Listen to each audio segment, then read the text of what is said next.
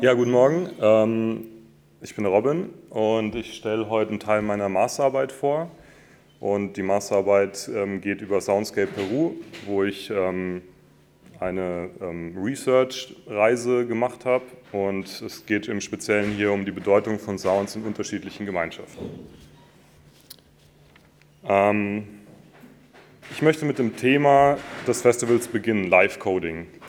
Zu jedem Zeitpunkt, in jeder Situation sind wir sowohl mit unserer Umwelt als auch mit uns selbst beschäftigt. Wir hören, wir sehen, wir fühlen, wir riechen, wir schmecken und machen uns Gedanken über alles, was um uns herum passiert, passiert ist und passieren wird.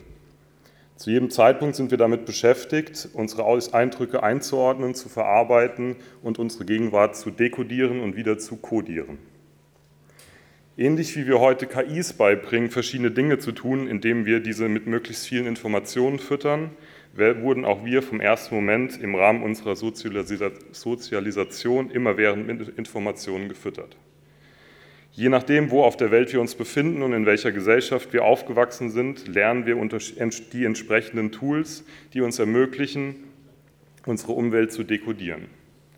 Jede Gesellschaft hat dafür unterschiedliche Herangehensweisen und ein anderes Verständnis davon, wie die Eindrücke zu verstehen sind und welche Aktion oder Reaktion darauf folgt oder nicht erfolgt. Um verstehen zu können, wie jemand diese Eindrücke verarbeitet, ist es wichtig zu untersuchen, unter welchen Umständen eine Person aufgewachsen ist, von welchen Menschen diese Person geprägt wurde und wo diese Person ähm, aufgewachsen ist. Nur mit, mit diesen grundlegenden Informationen können wir verstehen, warum ein Mensch so handelt, wie er es tut.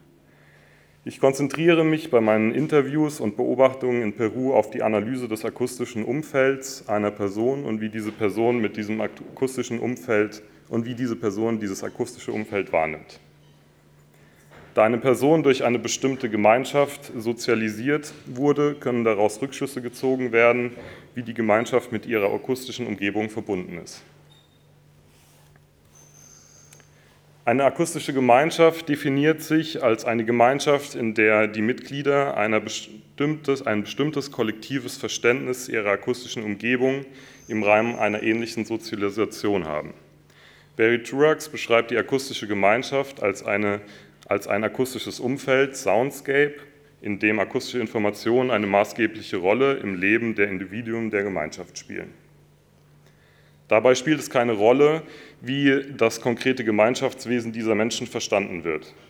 Das heißt, akustische Signale und Hinweise halten die Gemeinschaft über das, was von Tag zu Tag passiert, auf dem Laufenden.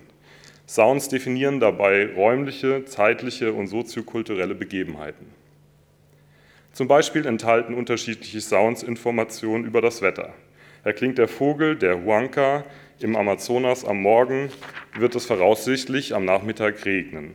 Oder liefern Informationen über örtliche gebundene Aktionen. Zum Beispiel werden durch ein dem Alpenhorn ähnlichen Instrument, welches mehrere Kilometer weit zu hören ist, der Klarin mit einer bestimmten, mit einer bestimmten Melodie angekündigt, wo Leute für eine bestimmte Arbeit benötigt werden. Eine Gemeinschaft ist mit diesen bestimmten Sounds verknüpft und kann dadurch diese definiert werden. Ein Außenstehender hört diese Sounds womöglich, kann diese aber keiner bestimmten Information zuordnen. Wohingegen eine der Gemeinschaft angehörigen Person in diesen Sounds wichtige Informationen sowohl für das persönliche als auch das gemeinschaftliche Leben wahrnehmen kann. Eine Person, die in einer kleinen Gemeinschaft im Amazonas oder in den Anden aufgewachsen ist, nimmt ihre akustische Umwelt anders wahr, unabhängig davon, wo sich die Person lokal befindet, als eine Person, die, als eine Person, die in einer Großstadt wie Lima oder Arequipa aufgewachsen ist.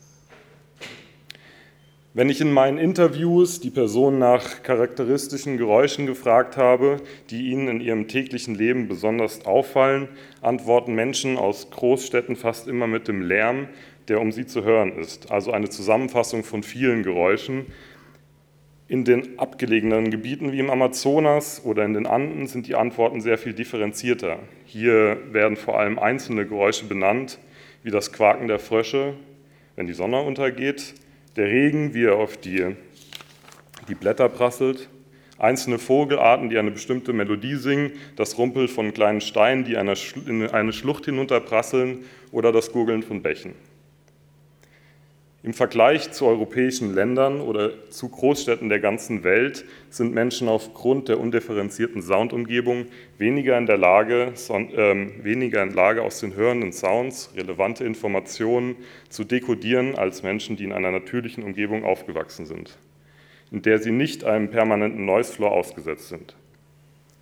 In Peru hatte ich den Eindruck, noch sehr gut nachvollziehen zu können, wie naturnahe Gemeinschaften ihre akustische Umgebung verstehen gelernt haben und diese Informationen für ihr alltägliches Leben nutzen. Vor allem anhand dieses Zitat, welches ich an einem Museum, in einem Museum in Caramaka gefunden habe, merkt man, dass hier ein generell anderes Grundverständnis gegenüber der Umwelt vorhanden ist. Todo canta. Alles singt, die Pflanzen, die Steine im Fluss, die Felder und die Bäche haben ihre Musik. Es singen die Hügel, die Nacht und die Vögel sowieso. Die ganze Erde singt und der Mensch hat mir mit ihr singen gelernt.